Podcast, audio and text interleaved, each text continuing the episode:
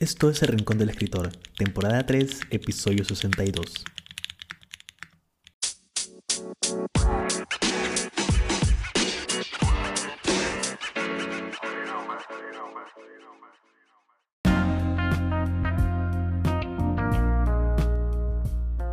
Bienvenidos a un nuevo episodio del Rincón del Escritor.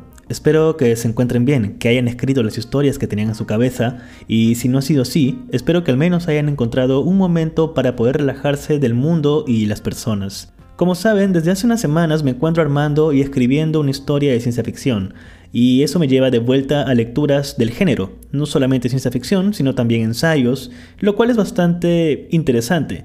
Y como ya lo vieron en el título de este episodio, hoy quiero hablarles acerca de Neuromante de William Gibson el libro base de lo que vendría a considerarse como literatura de cyberpunk o cyberpunk, que he visto ese es el término apropiado para las personas de habla hispana. Hablaremos un poco de todo, de su sinopsis, de lo que me ha parecido y de todo aquello que vino a mi mente mientras me encontraba leyéndolo. Recuerden que pueden compartir lo que escuchan en las redes sociales y etiquetarme. En Instagram y TikTok me encuentran como Jairo Morales Books, así que siéntanse libres de escribirme si encuentran algo que les interesa en este episodio. Sin nada más que añadir, es momento de comenzar. Así que vayan por un poco de café, algo para comer y comencemos. Yo soy Jairo Morales y esto es El Rincón del Escritor.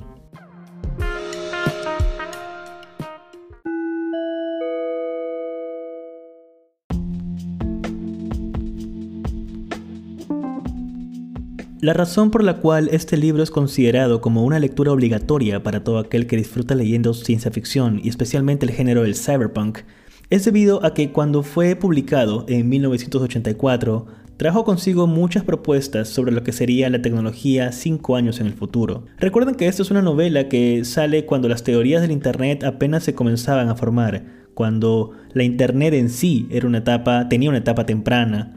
El mundo apenas estaba consciente de que aquello que se llamaba Internet llegaría a evolucionar y a convertirse en todo aquello que conocemos ahora, como las redes sociales. El paso de los años ha hecho que Neuromante como obra se sostenga muy bien y que lamentablemente es una propuesta que me da la impresión nos acercamos cada vez más.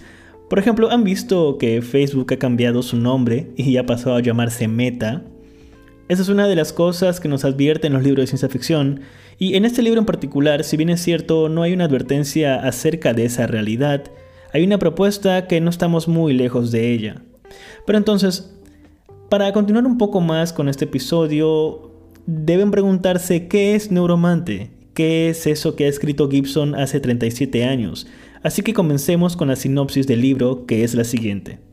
Case era el mejor vaquero del ciberespacio. Se ganaba la vida robando información y traspasando defensas electrónicas pero cometió el error de traicionar a la gente equivocada, y como castigo dañaron su sistema nervioso con una toxina que extinguió su talento micrón a micrón. Desterrado del ciberespacio y prisionero de la cárcel de su cuerpo físico, Case coquetea con la muerte en los suburbios ultratecnológicos, hasta que se ve envuelto en un peligroso plan de objetivo desconocido que le ofrece una segunda oportunidad y una cura a cambio de un precio.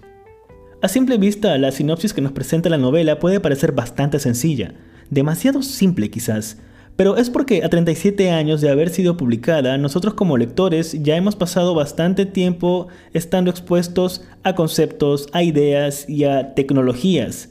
Cuando este libro salió, la propuesta que tenía era realmente sorprendente y la imaginación que desbordaba totalmente increíble. Ahora, se sabe que Gibson, eh, el escritor, había ya tenía escrita un tercio de la novela cuando fue al cine a ver el estreno de esta pequeña película de Ridley Scott llamada Blade Runner. Y que cuando la vio, lo primero que pensó fue que compartían muchas de las mismas estéticas y propuestas en cuanto a la historia. Y Gibson pensó que las personas pensarían que quizás se habría copiado y que no era nada original. De tal manera que cuando salió del cine, durante las semanas siguientes, él se dedicó a reescribir toda la primera parte del libro. Es algo bastante interesante este hecho porque cuando uno lee Neuromante, lo primero que nota es justamente esa estética.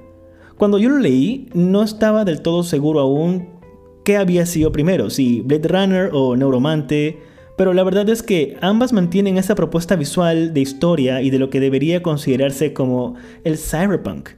Honestamente, cuando me encontraba leyendo las descripciones que manejaba Gibson, de las cuales pretendo hablar un poco más adelante, honestamente pensaba que Ridley Scott, em, Roger Atkins, el director de fotografía de Blade Runner, pues se había basado bastante en este libro, pero la verdad es de que ambas obras salieron, por decirlo de alguna manera, en paralelo. Y es totalmente interesante ver cómo en esa década ya habían estas propuestas para poder realmente cimentar lo que vendría a ser el cyberpunk como género en sí. Por supuesto, antes de que se publicara Neuromante, ya había algunas historias del género cyberpunk y que proponían cosas totalmente interesantes. Un ejemplo no tan lejano eran las historias de Philip K. Dick, quien ya venía escribiendo cuentos de ese género. Sin embargo, cuando Neuromante sale, bueno, cuando es publicada, la repercusión que fue generando en el mundo fue bastante lenta, pero segura. Poco a poco las personas comenzarían a hablar de esa historia y de la propuesta que contenía entre sus páginas. Como les digo, es una historia que desde el comienzo, desde el primer párrafo, la primera oración está hecha para que el lector se imagine de una manera totalmente exacta las cosas que plantea Gibson.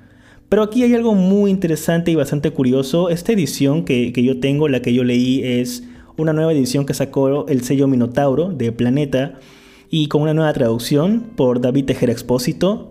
Pues aquí hay una introducción de Gibson en donde nos cuenta básicamente que él, tardó bastante tiempo en darse cuenta que las personas o los lectores a los cuales llegaba este libro no entendían muy bien la introducción de la novela. La, novela comienza con una línea ah, básicamente comparando el cielo con la estática de la televisión. Y ese era un detalle muy grande que Gibson se dio cuenta un poco tarde, que era eh, esta analogía se refería a la época análoga, cuando la televisión tenía la estática como de lluvia. Muchas personas actualmente, muchos chicos nacidos en el siglo 2000 en adelante, pues no van a tener idea a qué se refiere esta analogía, no, tienen, no tendrían idea de todo esto, salvo que lo busquen por internet, obviamente. Y, eso es algo que Gibson menciona, ¿no? Lo, menciona en este pequeño, ah, ah, digamos, introducción a la novela, hablando un poco de cómo es que el tiempo ha cambiado y cómo él escribió esta historia sin pensar realmente que vendría a tener toda esta repercusión que tuvo con el paso de los años. Y, es algo que me, parece fascinante.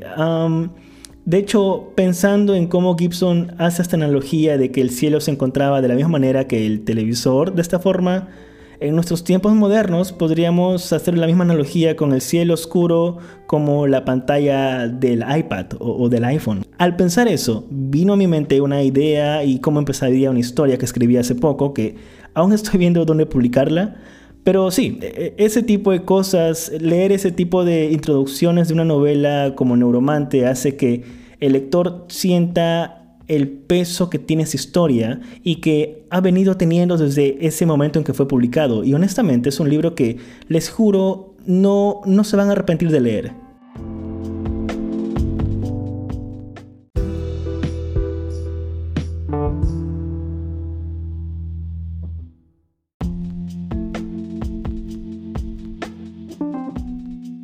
Algo que me parece totalmente increíble es que William Gibson, cuando él escribe esta novela y, la propuesta tecnológica que él plantea, que vemos en este libro, e, es algo que pues es un aspecto totalmente interesante. Eh, por ejemplo, eh, la forma en la que los personajes utilizan hielo para controlar la calentura de las máquinas y cómo en el mundo real nosotros tenemos ventiladores o, o lo que llamamos coolers que van junto a los cases eh, en los CPUs para que básicamente no se calienten tanto. Es algo curioso ver qué cosas se hacen realidad en el mundo y qué otras cosas se quedan como propuestas eh, en el papel. Personalmente pienso que es bastante interesante ser llamado como futurista por este tipo de historias escritas. Y ahora leyendo un poco más en los comentarios que vi en internet, mencionaban de que Gibson escribió esto, esta historia, al menos el primer borrador de Neuromante, en una máquina de escribir. Y él, por alguna razón, había estado evitando las computadoras y que era justamente el, este aislamiento, entre comillas, de la tecnología que había tenido, lo que le permitió obtener esta especie de, digamos, propuesta novedosa y moderna frente a la tecnología que vemos en sus novelas, y que esto fue lo que hizo que se sintiera mucho más futurista, entre comillas. Es totalmente interesante ver cómo es que funcionan las cosas. A veces me pregunto qué es lo que va a venir después de YouTube y de TikTok. Hay artículos que hablan actualmente de que el 60% de los trabajos que hay actualmente, que las personas tienen actualmente, ya no, ya no van a necesitar de básicamente personas, van a ser trabajos automatizados y van a haber nuevos trabajos. Es totalmente interesante estar pendiente a cómo es que el futuro se va acercando, las cosas van cambiando y uno como escritor está parado justamente en el en medio de ese cambio y, depende del escritor o la escritora poder encontrar el momento adecuado y las propuestas adecuadas para ver hacia dónde nos vamos a dirigir. Ahora, hablando en cuanto a la prosa con la que se escrita esa novela, debo decir que está muy bien escrita. William Gibson es un genio y un maestro de las palabras.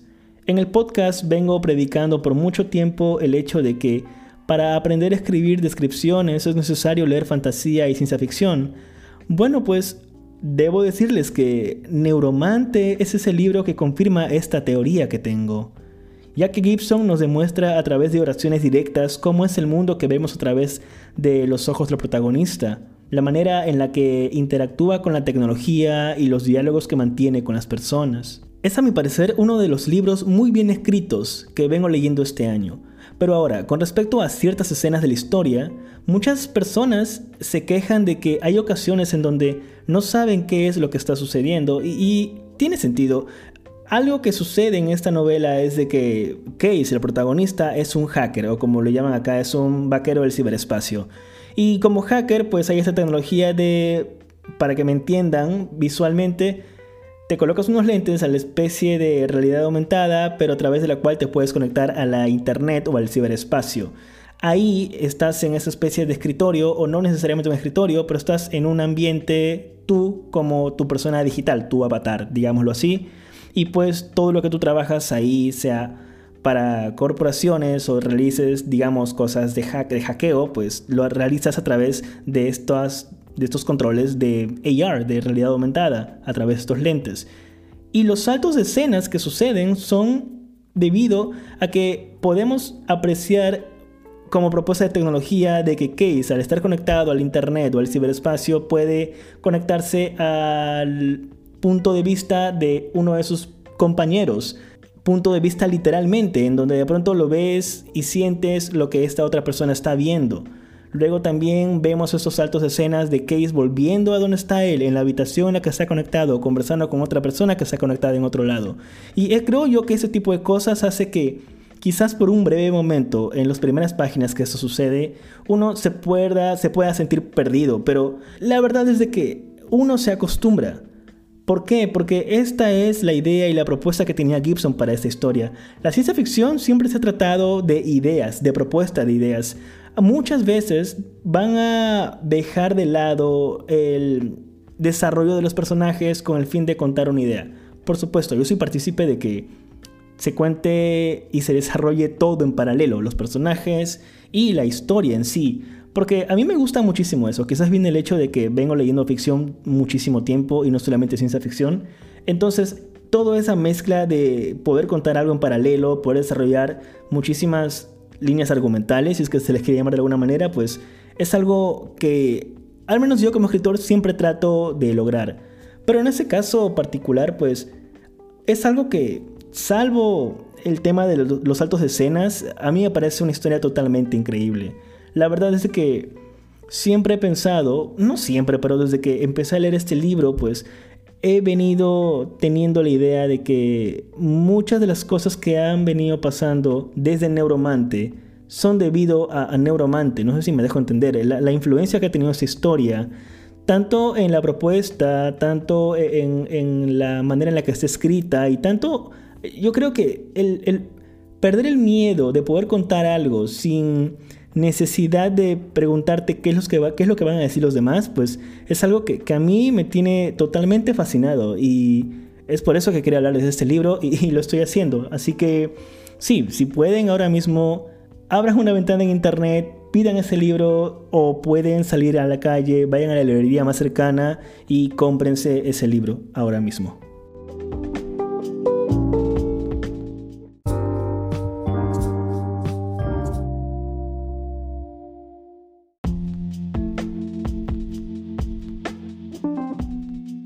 Y enfocándome un poco más eh, en el hecho de escribir historias de ciencia ficción, ah, pues Neuromante es un libro que me ha enseñado muchísimo. Cuando yo lo leía me daba cuenta de que realmente estaba aprendiendo bastante y que debía haberlo leído hace muchísimo tiempo. Sin embargo, es un libro que yo decidí personalmente no leer hasta tener una traducción totalmente adecuada o al menos hasta que mi nivel de inglés fuese muy bueno. Es algo que pasó ya hace 10 años en realidad.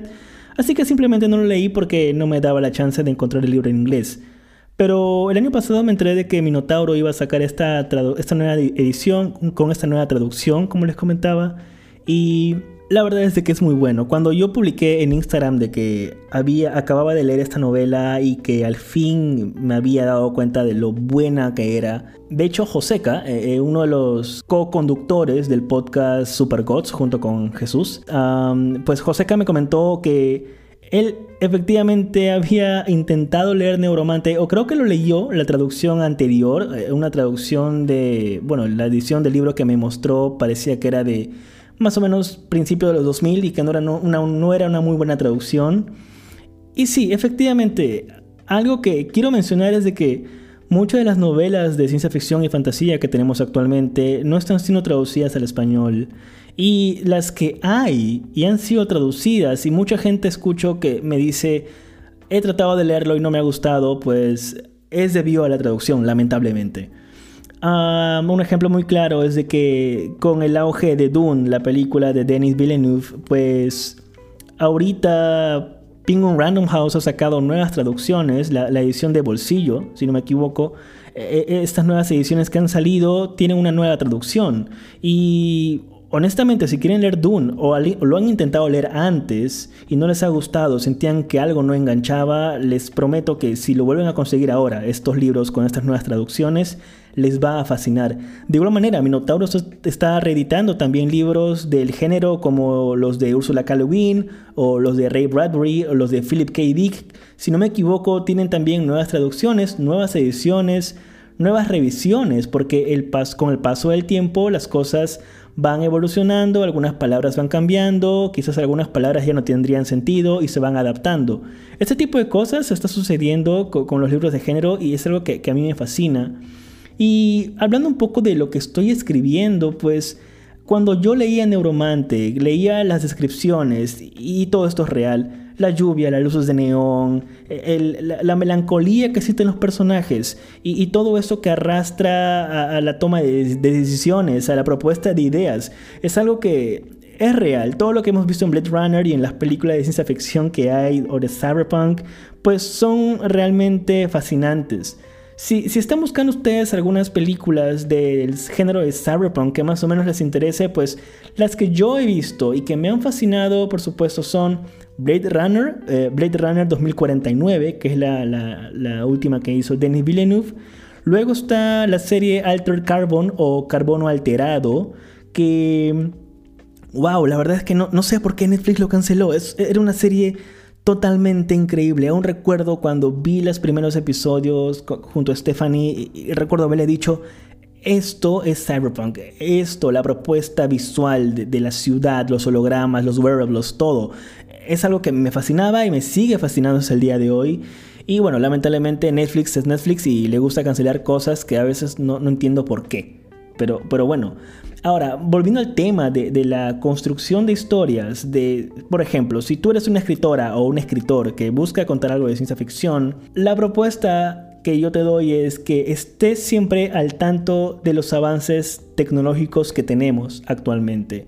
Debes estar siempre conociendo lo que sucede en el mundo científico y, ¿por qué no?, en el mundo espacial también. Estamos en una etapa totalmente increíble que ni Gibson ni ningún escritor de ciencia ficción del siglo XX haya podido ver suceder que era las transmisiones en vivo, la cercanía que tenemos ahora nosotros como, como espectadores a este tipo de cosas. A veces uno entra a TikTok y de pronto se encuentra con videos en vivo de astronautas rusos en la Estación Espacial Internacional.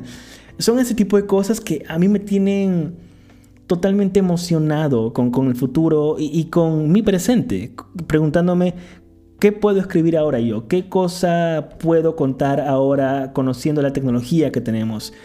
Obviamente me imagino que Gibson, K. Dick y todos estos escritores en su tiempo pensaban que la tecnología que tenían en ese momento era la más avanzada de todas, lo cual era verdad, y se preguntaban qué más puede suceder.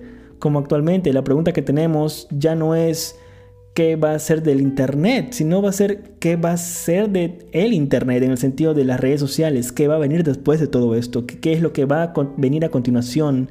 Y hablando un poco de eso, pues me recuerda al autor chino Cixin Liu, el escritor de El problema de los tres cuerpos, pues él mencionó que de adolescente decidió ser ingeniero para que de esta manera pudiera mantenerse al tanto de los avances tecnológicos para poder escribir la ciencia ficción que escribe actualmente.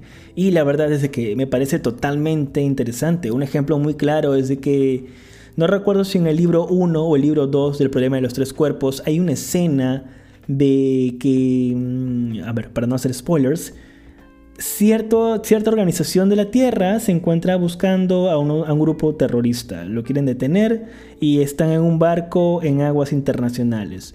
Por motivos, obviamente, de embajadas legales, quizás me estoy equivocando acá, pero más o menos quiero que se hagan la idea, por motivos que escapaba de, la nación, de la nación china, pues no podían intervenir directamente, así que recurren a una tecnología, en este caso era la nanotecnología, y utilizan fibras, uh, nanofibras, no me acuerdo el nombre, que eran como literalmente eran hilos como pequeñas mallas delgadas. Imagínense una malla, una net de volei. Y eso puesto de un extremo al otro del canal a través del cual iba a pasar el barco. Y cuando se describe esa escena que el barco pasa, estas mallas de nanofibras, por decirlo de alguna manera, son tan delgadas y tan mortales que lo que sucede es de que empiezan a cortar el barco en pequeños cuadritos mientras el barco va avanzando. Esa escena les juro que cuando la leí fue, wow, qué increíble es poder entrar a la mente de este autor como Cixin Liu, qué increíble es poder leer esto y esta propuesta con la tecnología que yo sé que existe. Escuché el término nano, lo vengo escuchando desde hace muchos años, pero ver esta propuesta con este objetivo y con este fin en su escena me pareció totalmente increíble y como les digo, se aprende muchísimo de libros así. Obviamente se publicó hace poco el, trailer de lo que vendría a ser esta serie del problema de los tres cuerpos por la producción china. Y hay una escena justamente de ese barco destruyéndose en pedacitos. Y es totalmente increíble. Ah, quizás espero en algún episodio del podcast hablar mucho más de, esta, de esta trilogía. Pero yo creo que para hacerlo tendría que volver a leer los libros. Porque ha pasado muchísimo tiempo. Y es una historia que a mí me fascina. No recuerdo muchas cosas, recuerdo las cosas principales, pero me gustaría volver a leerlo para poder contarles de una mejor manera todo lo que va a esa historia. Así que eso es, es básicamente, si están buscando escribir ciencia ficción, tienen que estar atentos de lo que sucede actualmente, sin ir muy lejos. Hace unos 8 o 10 días ah, salió esta noticia de que nuevamente los rusos tenían un misil antisatélite y quisieron probarlo y lo probaron lanzándolo a su satélite que está en órbita. Lo destruyeron, el misil funciona. Lo que olvidaron y no consideraron, lo cual me parece extraño, fue que un objeto destruido en órbita girando a miles de kilómetros por hora alrededor de la Tierra van a hacer que sean totalmente peligrosos. Y en cuestión de minutos, de pronto se sonó una alerta en la Estación Espacial Internacional diciéndole a las personas, métanse las cápsulas de escape por si acaso explotó un satélite, todo está destruyéndose y volando por todos lados a miles de miles de kilómetros por hora. Esto es peligroso, esto es totalmente, no es un ensayo. Cúbranse. Y bueno, wow, creo que pueden encontrar en TikTok muchos videos alrededor de esto que están hablando del tema. Y, sí, es básicamente eso, enterarse de lo que sucede, conocer los avances que vienen sucediendo, y no solamente a nivel de tecnología, sino también a nivel de sociedad, hacia dónde, se está, hacia dónde está apuntando el mundo. Y, es todo esto lo que hablo solamente porque leí Neuromante de William Gibson. Es este tipo de libros que, sí, una vez que lo lees, tu mente se va a expandir y tu vida no va a ser la misma, y posiblemente no escribas lo mismo después de leer ese libro.